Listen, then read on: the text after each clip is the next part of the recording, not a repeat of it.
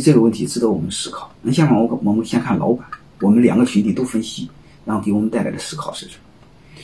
老板本人，我们好听点叫做企业家，他为什么拿企业当家？啊，员工为什么不把企业当家？啊，我们用很粗俗的一句话来说，这个企业是他家的。员工为什么不把企业当家？这个企业不是他家的。那你为什么能让企业让员工也会把企业当家呢？很简单一个道理。你把这个企业变成他家的不就行了吗？对吧？那这就先有鸡还是先有蛋？是他拿先把企业当家，还是这个企业本身是他的家？这个因果关系哪个效果会更好？所以我想说的一句话：你改变不了别人，先改变自己。你把企业由他家里由他是他家的一份儿，嗯，或者这个企业就是他就是他由他家的东西。屁股决定脑袋，他自然而然不就把企业当家了吗？所以我想说的，我们先转变利益，再转换脑袋。我们更多的是先想转变脑袋，其实屁股决定脑袋，你先转换屁股，再转换脑袋啊。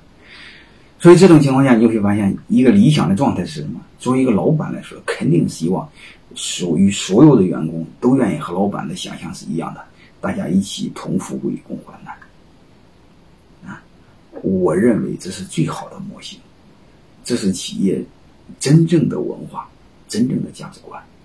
如果这个做不到的话，企业所有的文化都是假的。你想想，他都不能和你共患难，你墙上喊那些口号有什么用呢？不全是假的吗？什么合作、共赢、创新，那不都是全假的吗？对吧？当不和你共患难、貌合神离、同床异梦的时候，你其他不是都是假的吗？这还有一个，我想给大家说一个什么呢？老板面对问题，为什么都是全力以赴？因为老板没有退路。员工为什么面对问题，他能找借口，一定找借口，因为他有退路。人只要有退路，他一定不会全力以赴。所以你会发现，我们员工只要不是股东，只要是没有股份，他其实这辈子是很遗憾的一个事儿。为什么？他不知道这辈子他有多么精彩。他这辈子他不知道这辈子有多大的潜力，没有挖掘出来。或许他的人生可以更精彩，为什么呢？因为他有太多的退路，他有太多的选择，碰到困难他就往后缩。如果你要给他断了后路，就说白了让他成为股东，他的人生是不是可以更精彩？所以我想说，股权激励做得好的话，不仅仅是。哎，让员工和大家和老板一起干，表面好像压榨员工似的。我不这么想，我更多的是这种模式可以成就更多的员工，因为让员工没有退路，才会全力以赴。N 年过去以后，他突然发现，哦，我的生命原来可以这么精彩。我认为这个是非常有意义的事包括我们所有的做老板的，一定对这句话会深有感触。老板你会发现，他不是很聪明的人，也不是学历高的人，但是你看他这辈子成就比一般同龄的、同同档次的人要大得多。我想做的原因和这个有关系，他没有退路，他一天二十四小时都要思考工作，但是对员工来说，只要下班就不会再思考工作，天塌下来和他没关系，但是老板不会这么想，所以基于以上。我的论述，我想提出一个观点，你会发现，老板会羡慕员工到点可以下班，可以很轻松。啊，我有时候就很羡慕，因为这个做老板二十四小时这么累，让人非常不舒服。你看他有形的工作不多，他无形的工作太多。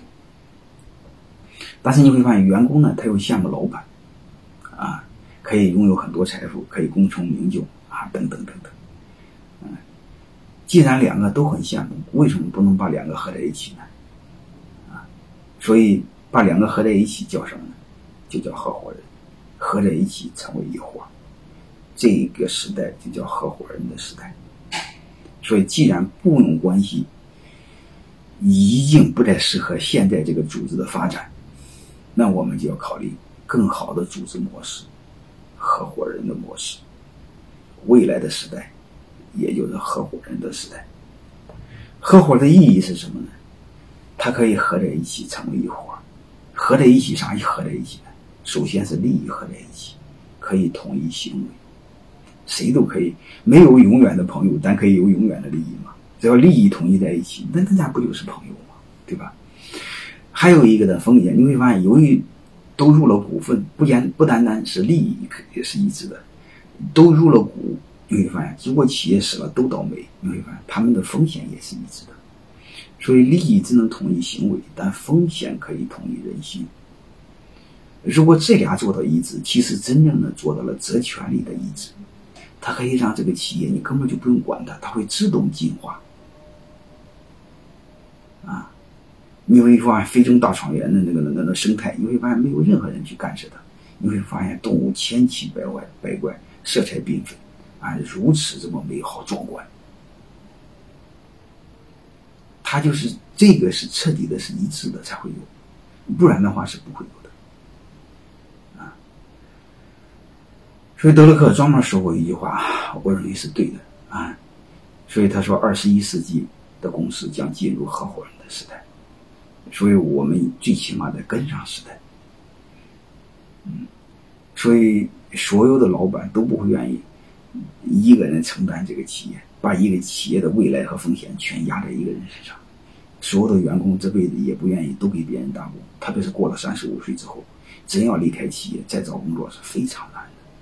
为什么不可以成为股东，大家一起做事儿？啊，这就是我分析的雇佣和合伙的关系啊。我们尽可能的尽快有雇佣关系到合伙。